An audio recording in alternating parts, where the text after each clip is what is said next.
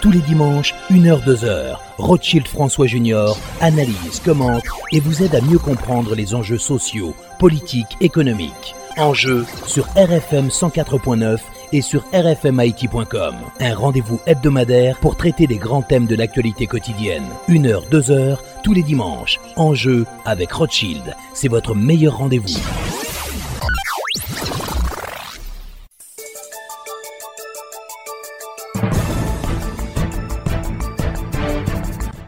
Mesdames, Messieurs, bonsoir et bienvenue à l'émission Enjeu. Notre invité aujourd'hui, Monsieur Bruno Lemarquis, représentant spécial adjoint du secrétaire général des Nations Unies, coordinateur résident, coordinateur humanitaire de l'Organisation des Nations Unies en Haïti. Monsieur Bruno Lemarquis sera interrogé sur la réponse apportée, la réponse donc fournie par les agences de l'Organisation des Nations Unies en Haïti face à la pandémie du coronavirus.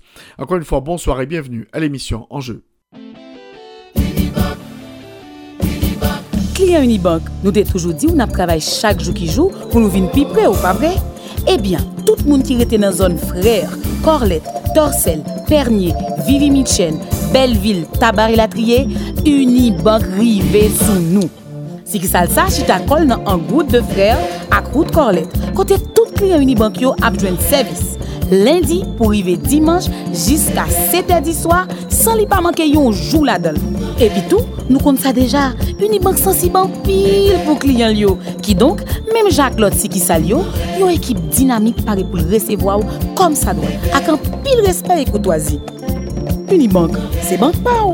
Unibank, c'est banque pam. Unibank, c'est banque tout haïtien, tout bon vre. Se menm kote nou prale, an fe out la ansam ak Unibank. Me zami, eske nou konen Unikat la gen yon program spesyal ki ka pemet kliyen Unibank yo? Jwen nou kat de kredi Unikat pi vit? Sa ou dim la studio? Oui, Emeline, pase nan nepot kisi ki sal ki pi pre o la, epi rempli formule a pi rapide. Kliyen Unibank. Unibank, Unikat, belman piyaj. Unikat gen lontan la file nou, aksepte Unibank. kat la. Na fe wout la ansam tout kote wot la sa Uni bak cheri. Uni kat doudou Le nou ansam Gade m senti mwen an siel. Pak mwen cheri. A kat mwen cheri. Oui mwen kontan Mwen senti m nan bagati. Unik kat mwen, grasa unik bank mwen. Allons ver Maria.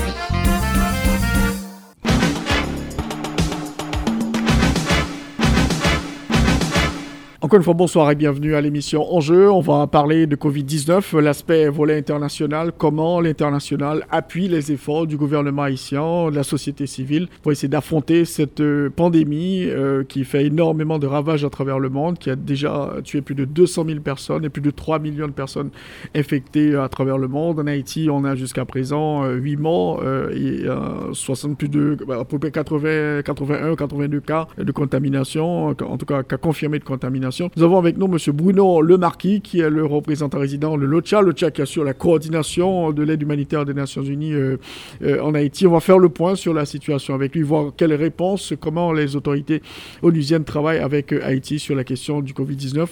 Monsieur Lemarquis, bonsoir et bienvenue à l'émission En Jeu. Bonsoir et merci. Bonjour à, tous les auditeurs de, de RFM et merci de m'avoir invité. Donc en quelques mots, les Nations Unies sont bien sûr en Haïti depuis très très longtemps. Euh, on fait partie de, la famille, on fait partie du paysage. Et donc on est là euh, euh, main dans la main, côte à côte avec, le, le peuple haïtien et avec les autorités haïtiennes pour la lutte contre cette, épidémie qui est vraiment une, pandémie, globale. Donc bâtissant sur tous les partenariats qu'on a avec les autorités haïtiennes et les partenaires haïtiens, notamment dans ce cas-là, plus particulièrement donc le, ministère de la Santé publique et de la Population, d'autres institutions comme la direction de la protection civile, la DINEPA, etc. Il y a énormément d'institutions qui sont impliquées dans cette, lutte. Et aussi la nouvelle commission multisectorielle qui a été mise en place par le, président, qui est co-présidée par Dr Pape et, et Dr euh, Adrien. Nous sommes avec tous ces partenaires. Nous sommes impliqués euh, sur de, nombreux volets de, cette, bataille. Euh, un volet extrêmement important parce que c'est certainement là que la lutte se gagne avant que l'épidémie ne se répande, c'est tout ce qui est sur la communication.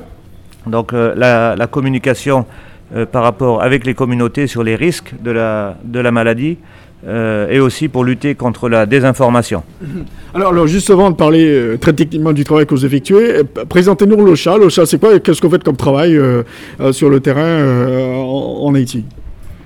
Alors, la, manière dont les Nations Unies répondent à cette pandémie, au point de vue mondial et en Haïti, c'est avec trois gros volets dans la réponse. Il y a le volet sanitaire, qui est sous le, leadership au niveau mondial de l'Organisation mondiale de la santé, qui pour les Amériques c'est l'Organisation panaméricaine de la santé, donc OPS, OMS, qui coordonne techniquement toute cette réponse avec le reste des agences des Nations Unies, UNICEF, euh, le, Fonds des Nations Unies pour la population, euh, le PNUD, le, Programme alimentaire mondial, etc. Ça c'est le volet sanitaire. Ensuite, il y a un volet humanitaire où OCHA, donc le Bureau de la coordination euh, des affaires humanitaires, coordonne avant Covid, il y avait déjà une énorme crise humanitaire en, Haïti qui, a été exacerbée par Paylock en, en, 2019. Donc les chiffres pour Haïti, on peut en parler plus tard si vous voulez, mais sont très, euh, très mauvais.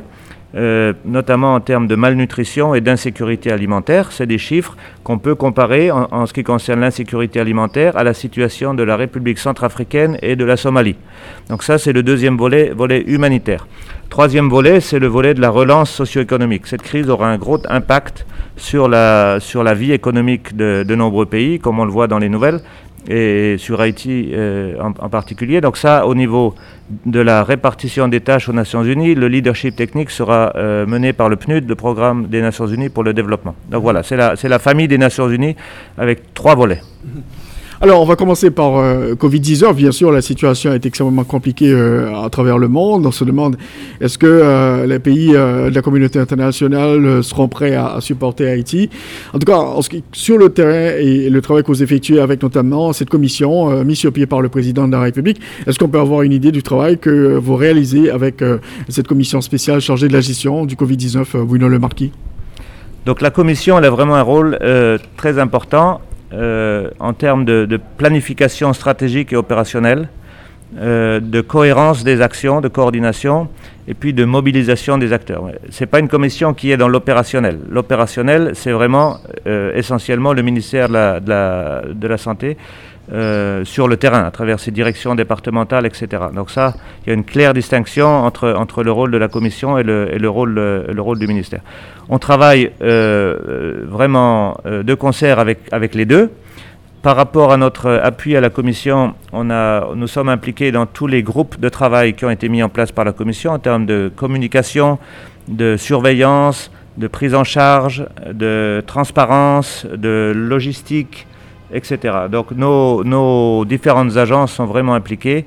Euh, les dernières semaines, on a vraiment travaillé très fort avec la Commission pour sortir un plan opérationnel détaillé, budgétisé, qui normalement sera lancé la semaine prochaine.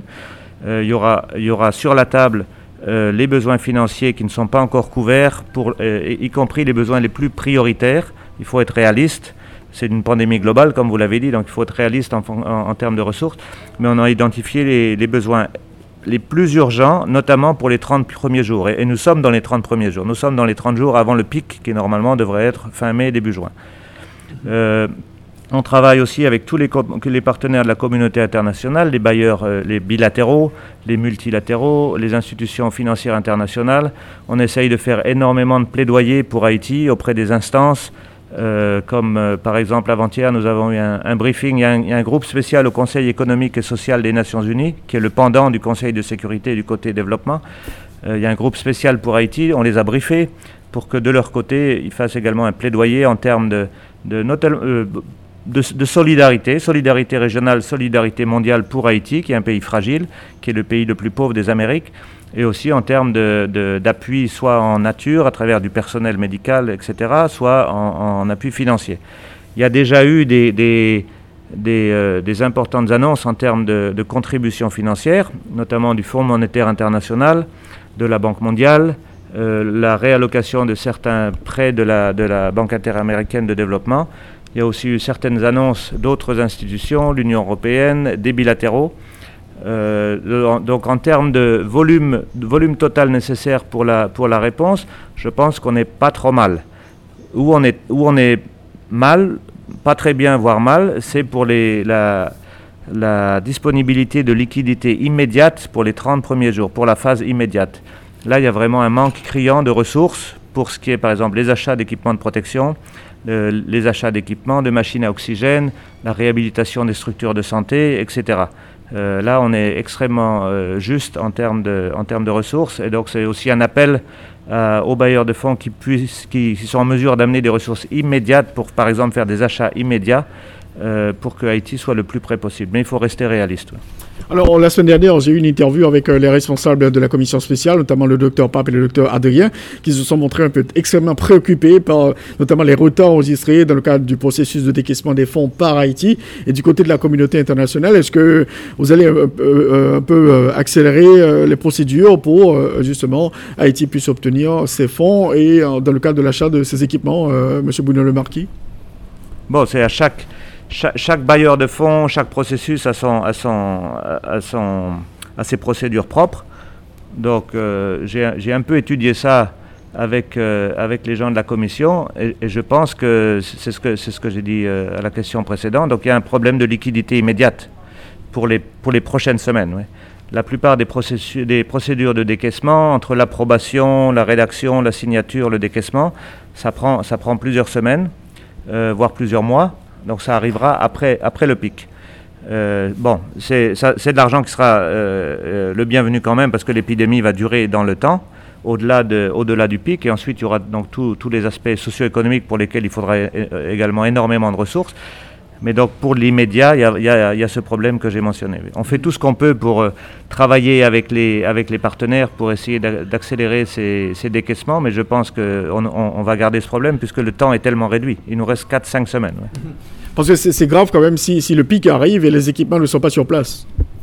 Il y a une question d'équipement, euh, donc le, le, pipeline des équipements qui est, qui est, euh, qui, est, un peu en retard. Je pense que tous les équipements nécessaires ne, seront pas là avant le pic. Et puis il y a aussi toute la question de la, désignation euh, des structures de santé qui seront euh, dédiées à Covid. Euh, ce qui prendra aussi énormément de négociations avec les communautés pour, qu'il y ait une acceptation sociale et communautaire des lieux, des lieux de prise en charge. Il reste également quatre semaines pour mettre ces structures à niveau, pour les équiper Covid, pour euh, former le personnel, amener le personnel sur ces, sur ces structures qui seront désignées département par département. Donc il y a énormément de travail à faire dans les 4-5 semaines qui restent. Il y, a aussi des problèmes pour, pour faire l'acquisition de ces matériels. En Chine, euh, il y a toute une bagarre, si je peux m'exprimer ici, au niveau de certains pays, donc euh, qui envoient des émissaires là-bas pour, euh, pour, pour qu'on puisse avoir accès le plus rapidement possible à, ces équipements. Donc il y a une, bataille entre les pays pour accéder à, à, ce site, pour trouver les équipements nécessaires dans le cadre de la lutte contre le Covid-19. Ça, c'est aussi une grande préoccupation pour Haïti, alors que le, le pic, comme vous le dites, devrait arriver à la fin du mois de mai euh, début juin. Donc en Chine et ailleurs, oui, c'est la première fois qu'il y, a une telle pandémie globale. Donc Haïti est en compétition avec de nombreux, avec de nombreux pays. Euh, certaines agences des Nations Unies euh, facilite également des achats et on a le même problème. Il y, a une très longue liste d'attente pour, euh, pour les équipements de protection, pour les équipements de testing, etc. Donc c'est un problème global. Donc, en clair, euh, l'argent promis par ce secteur de la communauté internationale probablement n'arrivera pas avant, avant le pic? Je ne pense pas qu'on aura toutes les ressources nécessaires avant le pic, parce qu'ensuite, même si les ressources arrivent, il faut du temps pour les activer. Il faut faire des des, procédures d'achat, il faut trouver les, matériels disponibles, il faut décaisser, etc. Donc c'est, même si l'argent arrive aujourd'hui, ce n'est pas demain qu'il est mis en œuvre, il y a tout un processus. Donc je pense qu'il y aura un, euh, y aura un, écart entre les besoins financiers nécessaires euh, pour les 30 premiers jours, l'argent disponible et l'argent qu'on réussira à mettre en œuvre. Alors, quels seront les impacts d'une telle situation euh, sur la prise en charge, sur euh, la façon dont Haïti pourrait effectivement faire face euh, au Covid-19, lutter contre cette pandémie à bout de le marquis Bon, ça renforce d'autant plus la nécessité de mettre vraiment, vraiment, vraiment l'accent sur tout ce qui est communication, communication sociale, communication communautaire, pour que les gens écoutent bien les messages de, prévention, la lutte contre la stigmatisation et, tout le travail au niveau des, communautés, quoi, pour, éviter que la, diffusion communautaire de l'épidémie soit trop forte.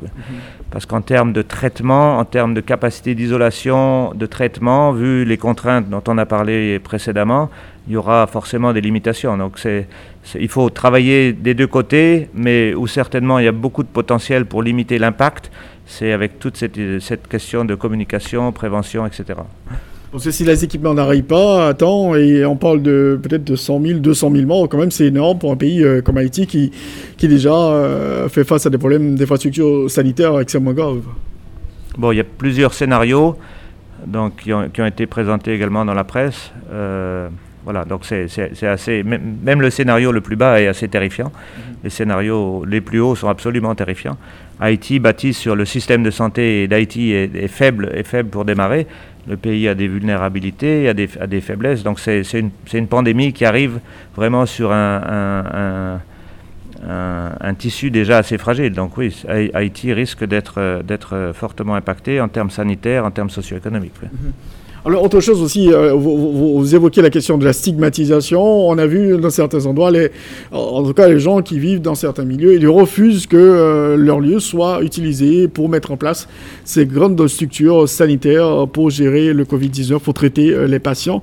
Ça, j'imagine, c'est un problème énorme pour la santé publique, pour la commission, en termes de logistique, etc. Ça, c'est un, un, gros problème. C'est un problème vraiment de... Encore une fois, il faut communiquer, communiquer, communiquer, expliquer.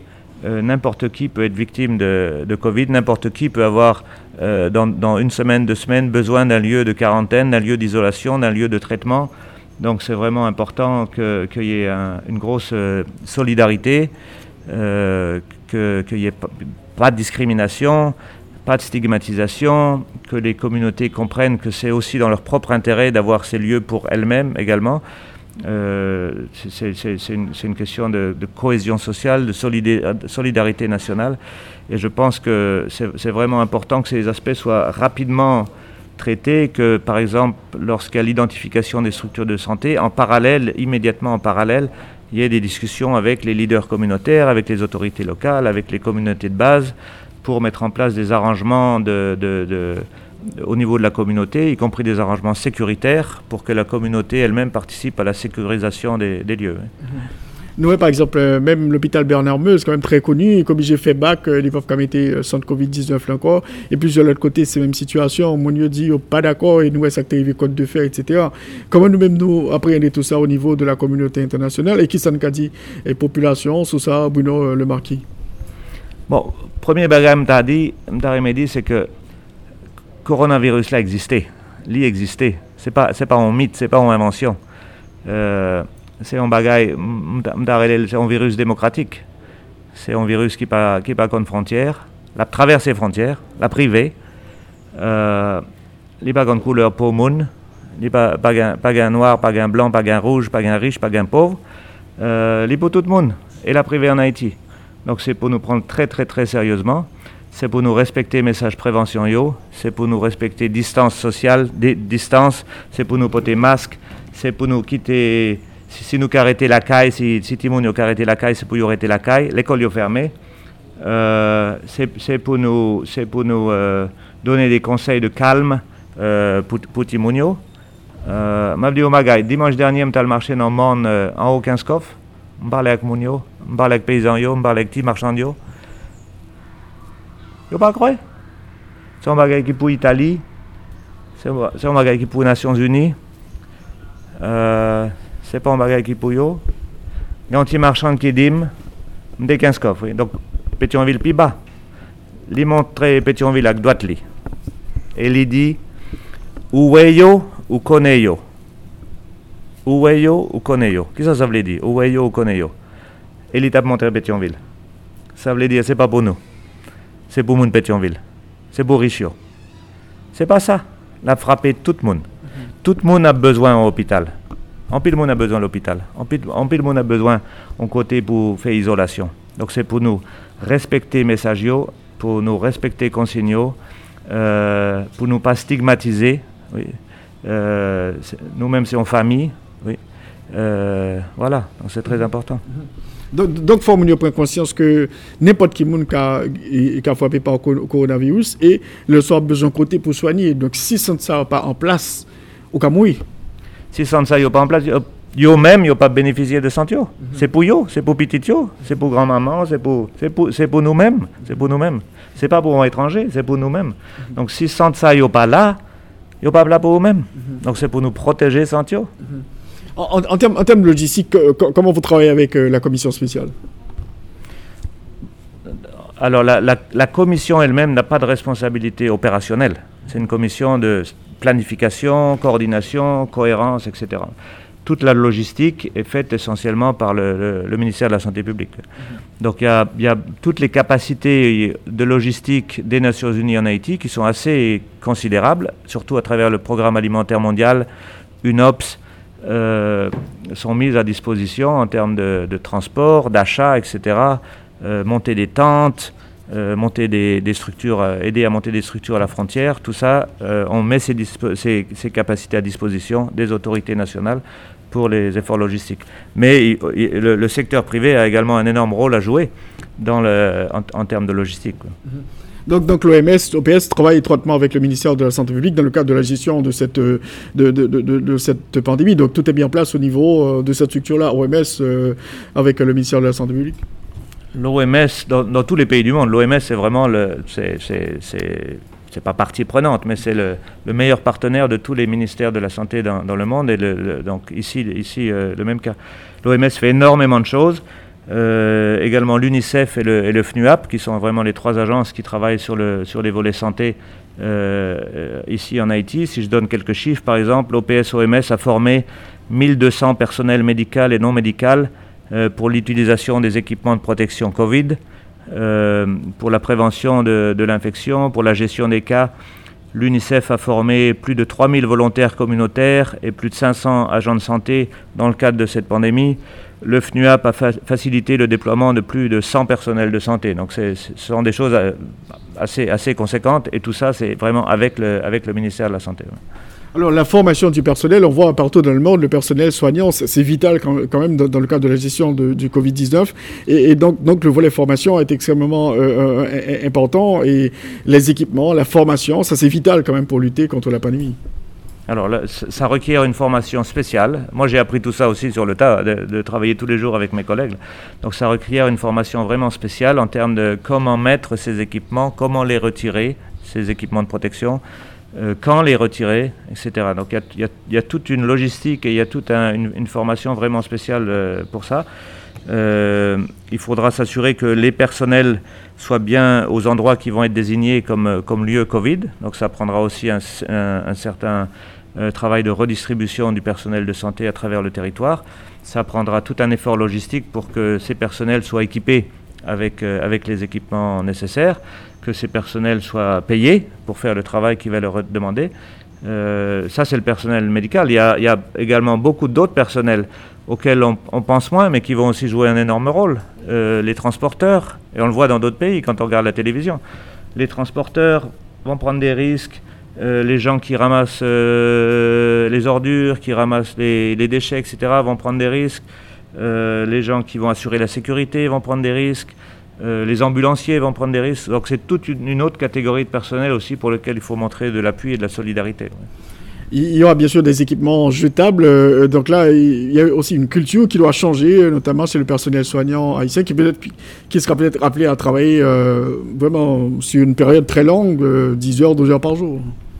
Alors le, ministère de la Santé euh, a déjà ou va encore euh, diffuser des, protocoles. Il y a énormément de protocoles euh, de, gestion des ce que vous venez de mentionner, la gestion des, équipements jetables, tout ce qui va être la, gestion des corps. Donc il y a énormément de protocoles vraiment spéciaux Covid qui doivent être diffusés par et, ça va avec et la formation qui va avec. Mm-hmm.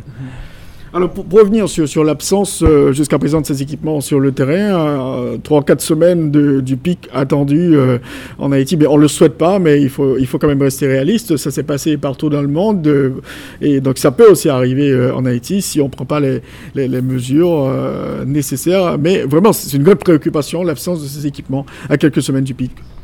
Donc y, a certains des équipements sont dans le pays, ils sont gérés très avec grande attention pour pas qu'il soit, qu'il soit gaspillé. Il y, a, il y, a, une commande du gouvernement qui va, qui va arriver avec donc énormément d'équipements, qui va vraiment être d'un grand secours avant le, avant le pic. Il y a d'autres commandes, je n'ai pas tous les détails, mais il y a d'autres commandes qui ont été, qui ont été placées euh, de par le monde. Donc, mais je pense qu'à un moment, il y aura un, il y aura un, manque d'équipement. Mm -hmm. Alors, Bruno Le Marquis euh, de Rocha, et, et euh, la question du masque aussi, euh, qui est devenue euh, une question très importante pour Haïti. On, on, demande à tout un chacun de porter son masque pour éviter de propager la maladie, aussi d'attraper cette, cette, pandémie. Là, je vais l'interviewer avec vous. Vous avez votre masque, moi aussi le mien. Bon, le port du masque semble être une des barrières les plus efficaces avec, la, avec la, la, ce qu'on appelle ce drôle de terme de distanciation sociale, une des mesures les plus efficaces pour, euh, pour euh, éviter la propagation de, de l'épidémie. Mm -hmm. Donc dans la mesure où les gens sont en mesure de porter des masques, je pense que c'est très important. Il y a tout un effort qui est fait en Haïti pour la production locale, euh, locale de masques, ça c'est très bien. Très bien. Mm -hmm. La, question de la distanciation sociale, c'est ça aussi, c'est difficile euh, dans un pays en Haïti, avec euh, notamment quand vous voyez ce qui se passe dans les transports, dans les marchés, c'est préoccupant. Oui, en Haïti et dans d'autres pays, oui, c'est les, modes d'habitation, et je pense que ça va aussi avec la, avec le, les questions de pauvreté ou d'extrême pauvreté, la manière dont les gens vivent, euh, la manière dont les gens... Combien de, combien de temps quelqu'un peut rester chez lui enfermé sans travailler Ça, ça va aussi avec la question du niveau de vie des gens. Il euh, y a énormément, en Haïti et ailleurs, euh, des populations qui, qui, vivent au jour le jour. Donc c'est très difficile de penser à mettre en place des mesures strictes de confinement, par exemple, en demandant aux gens à rester chez eux. De toute façon, même chez eux, euh, ce sont, ça peut être dans des habitats où il, il, fait très vite très très chaud et avec énormément de, de personnes dans une petite salle. Donc les questions de confinement sont, sont, euh, sont plus difficiles. Oui. Donc il faut trouver peut-être d'autres euh, manières. Encore une fois, ça revient à la question de la communication pour bien expliquer que ça existe, c'est vrai, faites attention. Mm -hmm. Alors, autre chose aussi, la, question des tests. On, estime que le gouvernement a publié les, derniers chiffres de 81 cas officiels confirmés de contamination au coronavirus. Et beaucoup de gens disent que ces chiffres ne sont pas réels. Et quelle est la position de la communauté internationale sur cette euh, question euh, Monsieur le Marquis, euh, vous qui dirigez le, au chat cet office euh, des Nations Unies chargé de la question humanitaire? Bon, je vous référerai au MSPP et à, à OPS OMS. Il y, a, sur la question des tests en, Haïti, donc il y a deux laboratoires qui sont certifiés, le laboratoire du MSPP et le laboratoire de, de Gestio. Je ne suis pas un spécialiste de, ces questions. Je sais simplement qu'il y a également un, réseau de 42 euh, laboratoires à travers le pays pour les tests de tuberculose, mais pour l'instant, les tests qui pourraient fonctionner euh, dans ces 42 laboratoires ne sont pas euh, disponibles pour arriver en Haïti. Mmh. Donc si jamais c'était, et, et, et, le MSPP et les Nations Unies travaillent à essayer de faire venir ces tests, euh, mais vu qu'il y a une telle demande maintenant au niveau mondial, c'est difficile. Si jamais on était en mesure de faire venir ces, ces tests, qui sont aussi des tests certifiés par, par l'Organisation mondiale de la santé, ça permettrait vraiment de décupler la capacité de, de testing d'Haïti. Et, justement, il y a beaucoup de gens qui disent ah, 8 morts jusqu'à présent, euh, 81 cas de contamination officielle. Voilà pourquoi ils disent que bon, voilà, euh, cette maladie, elle n'existe pas vraiment. C'est du bluff. C'est euh... bon. Si je je suis pas, euh, suis pas médecin, je suis pas un spécialiste. Si je me réfère à ce que me disent euh, les collègues haïtiens ou les collègues des Nations Unies, la, croissance exponentielle euh, devrait bientôt arriver avant le pic de, de fin mai, début juin. -hmm. Donc il faut faire attention. Il faut faire très attention. Mm -hmm. Alors, et, vraiment, c'est un, un, problème très, très, particulier et tout le monde est préoccupé, tout le monde se dit comment la communauté internationale va-t-elle euh, pouvoir aider parce qu'elle aussi, elle est frappée par cette euh, pandémie, Bruno Le Marquis. Oui, tout le monde est frappé, donc, mais il faut, il faut un plaidoyer, je pense qu'il faut un plaidoyer spécial pour Haïti, étant le, le, pays le plus fragile et le plus pauvre des Amériques. Un pays qui a été énormément aidé par la communauté internationale euh, au, moins les 25 dernières années. Énormément d'investissements euh, en travaillant de concert avec le, pays et les, autorités. Donc pour sauvegarder les investissements qui ont été faits, euh, pour, pour sauvegarder les, gains qui ont été euh, qui, ont, été faits par rapport à, la, mise en œuvre des objectifs de développement durable, etc. C'est important d'aider Haïti pour qu'Haïti ne régresse pas, euh, ne soit pas non seulement victime d'une crise sanitaire, mais aussi d'un choc euh, socio-économique. Mm-hmm. Quand on voit par exemple certainement l'impact qui va, qui va frapper Haïti en termes de les rentrées d'argent de la diaspora. Ça représente les deux, grosses sources, deux grosses sources de, euh, de revenus pour, euh, pour Haïti. C'est un, un tiers du, du produit intérieur brut, c'est ces rentrées d'argent de la diaspora. Un autre, c'est toutes les exportations du secteur textile. Ces deux, ces deux sont frappés au cœur. Donc euh, il faut vraiment un effort particulier. L'assiette fiscale va se réduire, le budget va être, va être affecté, donc il faut vraiment un effort particulier. Euh, pour Haïti de la communauté internationale. Il y a des efforts qui ont été faits au niveau d'instances internationales, par exemple le G20. Le G20 a pris des mesures spéciales pour un certain nombre de, pays, euh, de pays les moins avancés, de pays fragiles, etc. Je pense personnellement qu'Haïti doit, doit faire aussi partie de, ce lot de pays, de ce groupe de pays qui ont besoin vraiment de, mesures spéciales. Euh, il y a une phrase du secrétaire général des Nations Unies que j'utilise beaucoup, qui est que le monde est aussi solide que son système de, santé le plus fragile. Cette phrase, on peut la ramener à la région des Amériques ou à la sous-région des Caraïbes. Les Caraïbes ne sont aussi solides que leur système de santé le plus fragile. Donc si cette crise est mal gérée en Haïti, du point de vue sanitaire, du point de vue socio-économique, aussi connaissant le potentiel migratoire d'Haïti, ça pourrait avoir un impact sur la, sous-région, euh, les Antilles euh, les Caraïbes et, les Amériques. Donc c'est pour ça qu'il faut une solidarité régionale et mondiale très importante pour Haïti. Alors Haïti souffre euh, d'un déficit énorme en termes d'infrastructures euh, sanitaires. Est-ce que c'est n'est pas le moment de changer d'approche au niveau de la communauté internationale? Parce que quand même, vous supportez Haïti depuis des des, des années. Quoi. Bon, c'est pas la communauté internationale. le premier, c'est les autorités haïtiennes, avec, avec l'appui de la communauté internationale. Mais c'est vraiment des responsabilités du, du, leadership haïtien. Je pense que toute crise, euh, toute crise doit être euh, l'occasion de rebondir, de rebondir pas au même endroit, mais de rebondir plus loin. Donc ça, c'est vraiment important. En anglais, on dit build back better. Ne rebâtissez pas la même chose, puisque la même chose déjà souvent était soit cassée, soit ne marchait pas très bien. Donc c'est toujours l'opportunité, les grandes crises, d'avancer. Il y a beaucoup, beaucoup de leçons dans le monde, mais en Haïti en particulier, de, la gestion de ces grandes crises. Donc 2010 pour Haïti, 2016 pour Haïti un peu, un peu moins. Mais il y a beaucoup de, il y a beaucoup de leçons. Il y a eu beaucoup de cacophonie. Il y a eu euh, euh, des problèmes de coordination, d'interface entre euh, au sein des institutions haïtiennes, entre l'interface avec l'international, etc. Donc il faut vraiment et j'entends beaucoup ça dans mes discussions avec les, partenaires haïtiens. Donc il faut vraiment, c'est le moment, c'est le moment de regarder ces leçons et de faire mieux.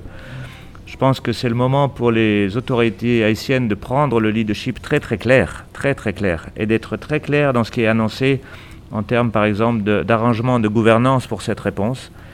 Euh, euh, elles sont en charge, elles ont un rôle de, de stratège, de planification, de direction, les autorités haïtiennes.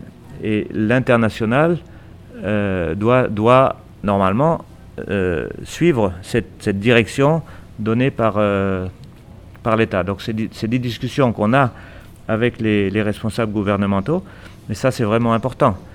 Parce qu'après, sous la nécessité d'agir, si ces, si ces directions très claires ou ces, ces modèles institutionnels très clairs ne sont pas présentés, l'international va faire ces choses.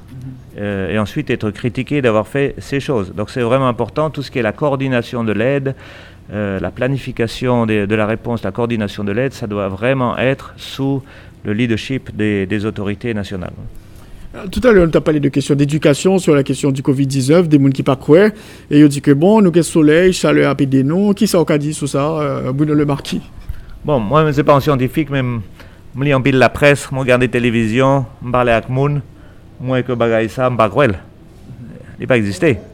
Virus là, il semblait très à l'aise, euh, tout côté. Donc, si vous regardez ça je vais deux, deux exemples.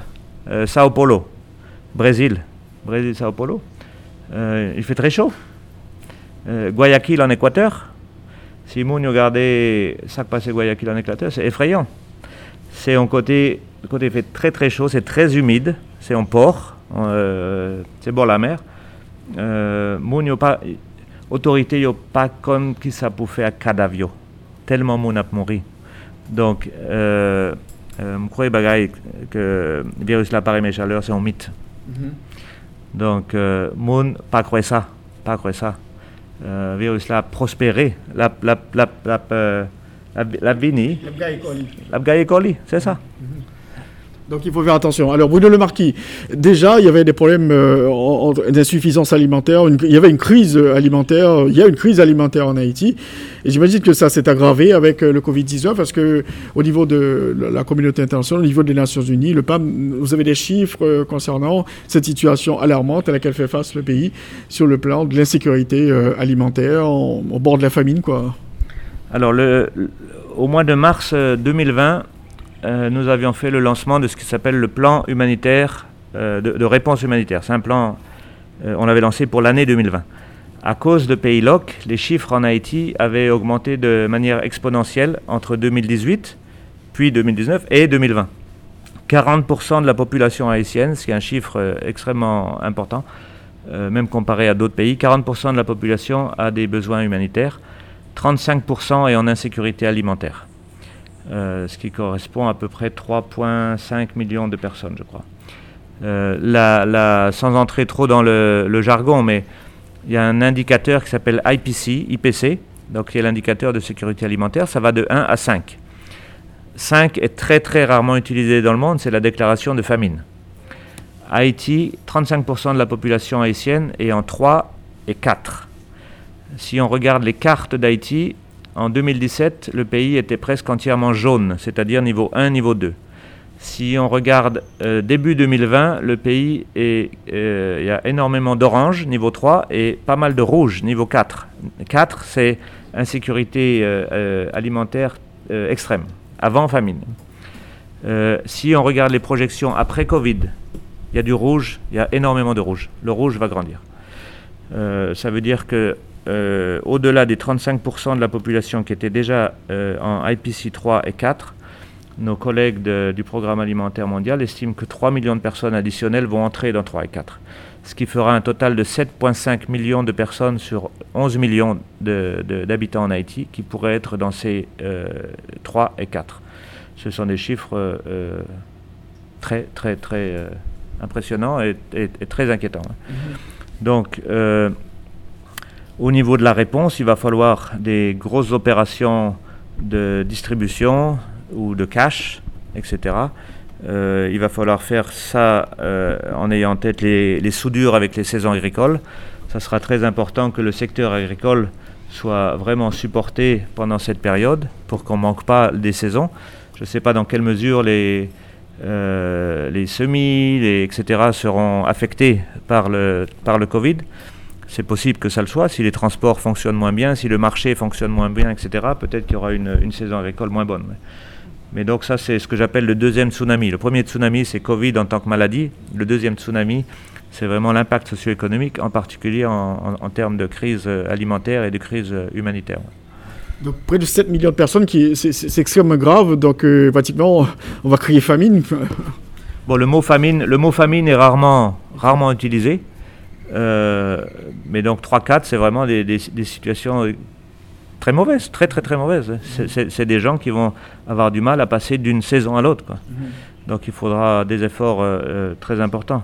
Le problème, enfin c'est pas le problème, la, la question, vu qu'il y a tellement de pays sont affectés et, et, donc il y a tellement de besoins partout, euh, y compris des besoins pour répondre à Covid en tant que euh, crise de santé, il ne faudrait pas déshabiller Paul pour habiller Pierre en termes des ressources disponibles, parce qu'il faut des ressources partout pour, pour répondre à la crise sanitaire, pour répondre à la, crise de l'insécurité alimentaire, pour répondre à la crise économique. Donc en termes de mobilisation internationale, il faut des ressources additionnelles et, pas uniquement une redistribution des, des, ressources. Mais dans, le contexte, dans un contexte où les pays donateurs eux-mêmes sont affectés de manière massive, euh, plus toutes les, toutes les demandes de par le monde, c'est pas une situation facile. Euh, à, à, rajouter sur tout ça la saison cyclonique. donc qui démarre normalement en, juin. Euh, donc ça, ça, en rajoute encore, ça rajoute encore une couche à tout ce dont on vient discuter. Mhm. Donc euh, on touche du bois pour que Haïti ne soit pas frappé cette année par un, événement cyclonique. Est-ce que le PAM, le Programme alimentaire mondial, continue à travailler? Est-ce que le PAM euh, serait en mesure, si vous voulez, d'intervenir dans cette, dans cette crise Covid-19, l'après-Covid-19, avec toutes ces prévisions qui sont extrêmement alarmantes pour la population haïtienne? On parle du Programme alimentaire mondial. Donc le PAM, le PAM fait déjà beaucoup, le PAM peut faire beaucoup, le PAM c'est une énorme machine euh, euh, extrêmement bonne à, faire ce qu'elle fait en termes de, distribution, de pipeline, euh, etc., de, logistique. Donc, mais il faut alimenter ce pipeline.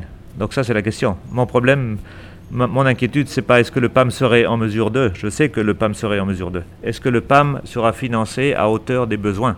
Voilà la grande question. Mm-hmm. Donc là, là il, faudra quand même des fonds très importants pour, euh, pour alimenter les dépôts du, PAM euh, dans le cadre euh, de cette grosse opération, vu les attentes, vu les chiffres qui sont annoncés Bruno Le Marquis. Tout à fait. Alors si je prends par exemple l'exemple des, des, des, des, plans de réponse humanitaire en Haïti, année après année, par exemple celui qu'on a lancé pour 2020, comme j'ai dit, qui est très élevé à cause de Paylog 2019, on, demande, on demandait un quart de milliard de dollars, 253 millions de dollars. Euh, historiquement, Haïti est un pays où les plans de réponse humanitaire sont peu financés. Euh, je pense que c'est le quatrième pays le plus mal financé en termes de réponse humanitaire au niveau mondial. Donc ça, va prendre énormément d'efforts de, plaidoyer, euh, de mobilisation internationale, de solidarité internationale pour, en plus de la réponse sanitaire, apporter tout l'appui nécessaire à la réponse euh, humanitaire en termes de, malnutrition, d'insécurité alimentaire, etc. Alors comment peut-on expliquer euh, cette réaction euh, des donateurs en ce qui concerne les appels qui sont lancés pour Haïti? C'est une Haïti fatigue, Bruno Le Marquis? Bon, je ne vais pas commenter sur Haïti fatigue, mais peut-être un petit peu. Mais il y a aussi, surtout les dernières années, des crises euh, humanitaires beaucoup plus visibles dans, les, dans, dans l'actualité internationale qui ont vraiment absorbé énormément de capacités, de ressources, etc. Je veux parler de la crise syrienne, de la crise au Yémen, euh, en particulier ces, ces deux-là. Beaucoup d'autres, la crise des Grands Lacs, la crise autour du lac Tchad, la crise euh, dans les pays du Sahel, etc. Donc il y il y a eu depuis depuis le milieu, enfin les, dernières années, d'énormes crises qui ont vraiment absorbé une grosse partie des ressources humanitaires au niveau mondial. Donc ça explique aussi pourquoi non seulement Haïti, mais aussi d'autres pays, c'est plus des crises un peu plus oubliées. Alors cette crise alimentaire en Haïti, tout le monde dit bon c'est le moment quand même euh, d'intervenir dans le cadre de la production agricole nationale. Est-ce qu'au niveau de la FAO, on travaille avec euh, le ministère de l'Agriculture sur cette question précise, euh, Bruno Le Marquis? Tout à fait. La FAO est vraiment un, peu comme l'OPS, OMS et le le petit frère, la petite sœur du ministère de la Santé, la FAO, pareil, petit, petit frère, petite sœur du ministère de l'Agriculture, ici et, ailleurs dans le monde. Je pense qu'il y a beaucoup, énormément de travail à faire euh, sur, sur le secteur agricole euh, en, Haïti. Il y, a, beaucoup de potentiel. Euh, il y a beaucoup de potentiel de production, de transformation, mais il y a des contraintes. Donc, à mon avis, il faut vraiment, sur ce domaine et sur d'autres domaines, il faut travailler sur les, sur les contraintes, sur les vulnérabilités. au niveau c'est ce qu'on appelle dans le jargon Nations Unies le, nexus. Donc le nexus entre l'humanitaire et le, développement. Il faut, éviter que euh, les réponses humanitaires répondent à des symptômes. Ça ne traite pas les problèmes. Donc il faut les, actions de développement essayent de traiter plus au niveau structurel. Donc il faut une bien meilleure articulation entre les actions humanitaires et les actions de développement. Si je prends des exemples, euh, si Haïti s'équipait, et il y a beaucoup de travail en, cours sur ce, sur ce domaine-là, donc c'est une très bonne nouvelle, sur tout ce qui est la mise en place de filets de protection sociale. Les filets de protection sociale, c'est lié à la question de la, protection sociale plus générale. Euh, s'il y avait un système en place avec euh, des listes de bénéficiaires régulièrement mises à jour, des systèmes de transfert financier bien huilés, bien transparents, etc., pour pour donner un, minimum de filet social aux personnes les plus vulnérables, euh, ça éviterait année après année, année après année, de faire de l'aide, de l'aide humanitaire. Donc ça, c'est certains pays, par exemple l'Éthiopie, s'est équipé avec vraiment des filets de protection sociale très, très solides. Un autre exemple, c'est tout ce qui est la, la, la gestion des risques et des astres. Euh, c'est beaucoup plus, il y a généralement beaucoup plus d'argent, d'attention, etc. CNN effect après un, après un, un, désastre, un ouragan, etc. Les ressources arrivent. Alors qu'il faut investir euh, dans la prévention de la gestion des risques et des désastres, c'est-à-dire faire en sorte que les États, euh, et il y a des très bons exemples dans la région d'États qui se sont équipés, de pays qui sont équipés, les politiques publiques, les politiques d'investissement public, l'éducation des enfants, la manière dont on construit, euh, où est-ce qu'on construit, le respect des normes, le respect de la loi, etc., pour faire en sorte de, de diminuer le risque euh, qui est apporté quand il y a des, quand il y a des, des ouragans, etc. Mhm. Euh, donc ça, c'est le nexus. L'agriculture, elle tombe en plein là-dedans. Il faut qu'Haïti renforce son secteur agricole. Il faut qu'Haïti, je pense qu'il y a aussi des questions de fonctionnement du marché la manière dont le marché, le, système de taxation, etc., euh, l'attractivité économique d'Haïti, mais il faut vraiment un des potentiels économiques, un des gros poumons économiques d'Haïti, c'est vraiment son agriculture. Donc le plus on investit dans l'agriculture, le mieux on se porte. Mm-hmm il y a aussi la question des déplacés, des Haïtiens qui se trouvaient en République dominicaine, qui ont laissé la République dominicaine parce qu'ils n'ont plus de boulot. Donc euh, c'est tout un problème au niveau de la frontière, au niveau de, de, de, l'IM, l'Organisation internationale de, la migration. Et qu'est-ce qui se fait comme travail, euh, Monsieur Boudot, euh, le marquis? Alors l'OIM des deux côtés de la frontière est pleinement mobilisée. Donc en République dominicaine et, en Haïti. Ils font un suivi assez précis des, des mouvements transfrontaliers euh, des retours, des retours volontaires, des retours non volontaires. Et puis euh, voilà, ils travaillent euh, en ce qui concerne la, crise Covid et l'entrée des, des, migrants de retour en Haïti. Ils travaillent énormément avec d'autres agences du système, notamment au PSOMS et le FNUAP, avec le MSPP, pour faire en sorte qu'à la frontière, on soit... on n'est pas là encore. Il y a beaucoup de travail qui a été fait, mais il y a encore beaucoup à faire. C'est un gros point d'inquiétude. faire en sorte que il y ait euh, euh, des, capacités de, triage, euh, identification, quarantaine, etc. Au niveau, de, au niveau de la frontière. Il y a un protocole de détection et de suivi des cas des migrants qui, a été, qui a été élaboré pour faire en sorte qu'il y ait un certain contrôle à la frontière. Mhm. Ensuite, par rapport, il y a des discussions en cours, en cours, je dis bien en cours, sur l'appui qui pourrait être apporté aux, aux retournés, aux Haïtiens qui rentrent, il y a des discussions en cours avec le bureau de l'OIM en République dominicaine et les autorités dominicaines et haïtiennes sur ça. Alors, cette crise, euh, la pandémie du Covid-19, euh, quand même, on prévoit le pic pour la fin du mois de mai, début juin, etc. Mais ça va, pas, ça va durer toute une éternité et il faut quand même une relance économique. Déjà, la situation économique en Haïti est extrêmement grave aujourd'hui. Et euh, alors, quelle approche de la communauté internationale? Comment vous comptez justement travailler avec Haïti pour une relance des activités économiques après, bien sûr, le, le Covid-19, post-Covid-19 alors, ce qui, serait, euh, ce qui se fait dans beaucoup de pays, euh, ce qui est préconisé aussi par les, par les Nations Unies, c'est vraiment de, faire, euh, pour éviter aussi la dispersion des efforts, c'est de faire des études d'impact socio-économique collectives, sous la houlette des autorités nationales et avec les, avec les gros partenaires internationaux. Donc il y a des accords qui existent, par exemple, entre les Nations Unies, l'Union Européenne, la Banque mondiale, auxquels généralement se joignent les, les banques régionales de développement, donc ici la BID, pour, faire une seule étude de, l'impact économique sur laquelle euh, et ensuite euh, un plan, un plan de relance, un plan de relance économique. Euh, les, cinq, les cinq axes les cinq axes qui ont été au niveau des Nations Unies, je vous dis, donc au niveau global, mais j'imagine donc ça va être aussi la, politique ici. Les cinq axes dans cette relance, c'est premièrement protéger les services et les systèmes de santé pendant la crise.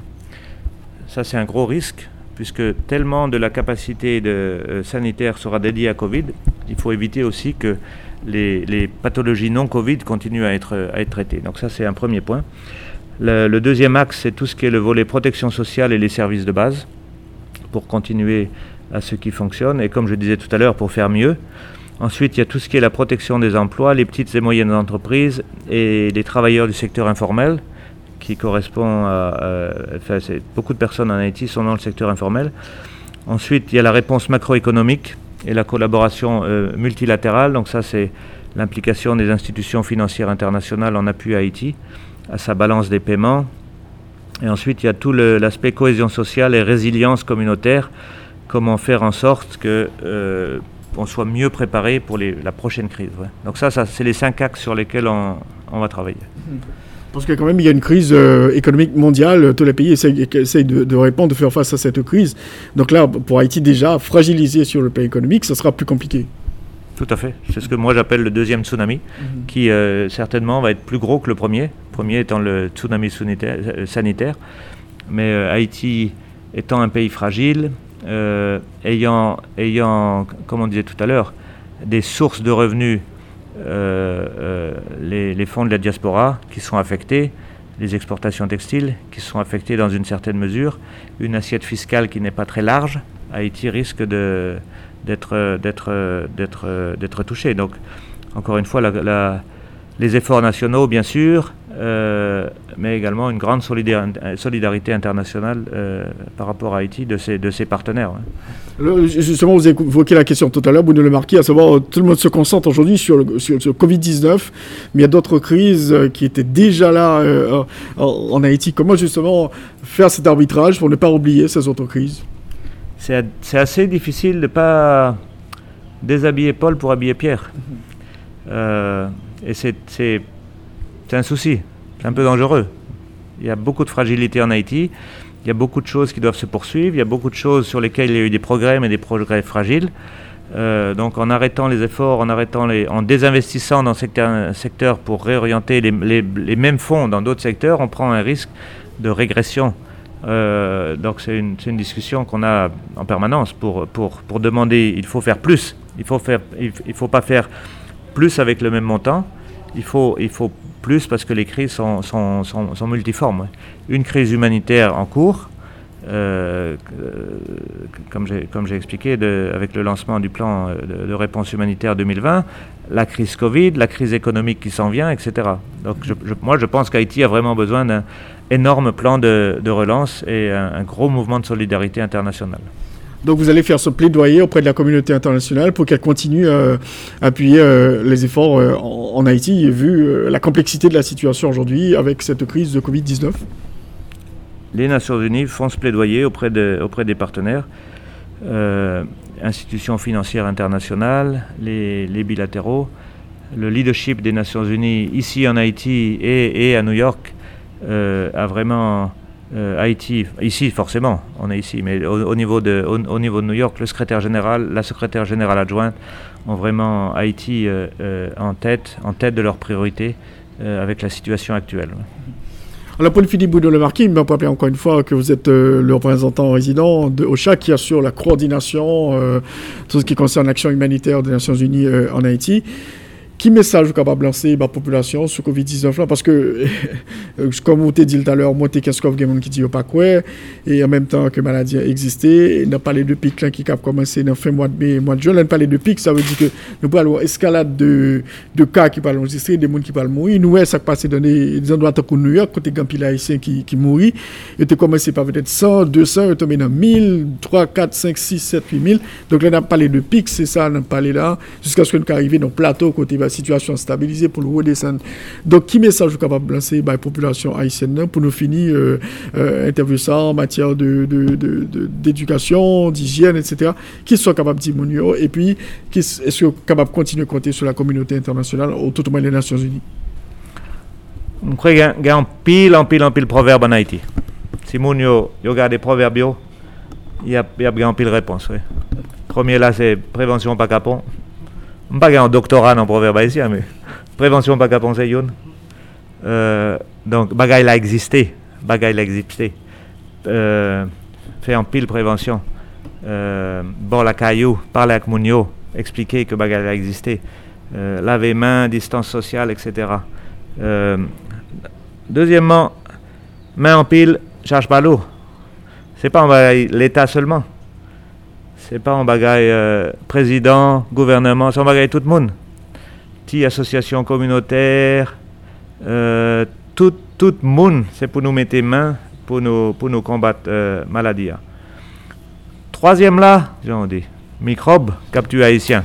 Il dit pas exister. Bon, apparemment il y a plusieurs versions. Microbe qui tue haïtien, il dit pas exister. Moi, même temps, aussi gars, les gars taillent en bourrique. C'est pas vrai, non? Virus l'a existé, il est là. nous tout. Donc vraiment, vraiment, vraiment, mon fait attention, prend toute protection. Euh, maladie là, un pic, mais après pic, nous pouvons connaître, si nous prenons nouvelle l'autre pays, nous pouvons connaître ça privé après pic. Maladie est toujours là. Il y a un pile question sur maladie. Donc probablement, mesure de précaution, prévention, c'est pour nous kembeyo pendant en, longue période de temps. Mm-hmm merci beaucoup, M. Bruno Le Marquis, d'avoir été euh, les invités à notre émission aujourd'hui pour parler de la réponse euh, des Nations Unies, quand même cette coopération que vous avez avec euh, Haïti, le gouvernement haïtien, les acteurs sociaux, pour essayer de faire face et affronter cette pandémie Covid-19 qui fait des ravages aujourd'hui dans le monde. Merci encore une fois d'avoir été les invités à notre émission aujourd'hui. Merci Rothschild, merci pour l'invitation, merci.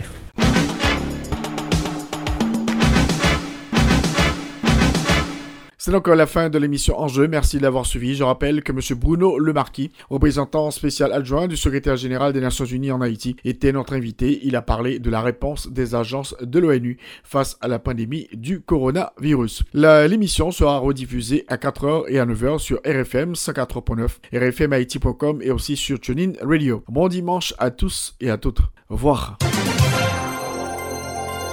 Tous les dimanches, 1h-2h, Rothschild François Junior analyse, commente et vous aide à mieux comprendre les enjeux sociaux, politiques, économiques. Enjeux sur RFM 104.9 et sur rfmit.com. Un rendez-vous hebdomadaire pour traiter des grands thèmes de l'actualité quotidienne. 1h, 2h, tous les dimanches. Enjeux avec Rothschild. C'est votre meilleur rendez-vous.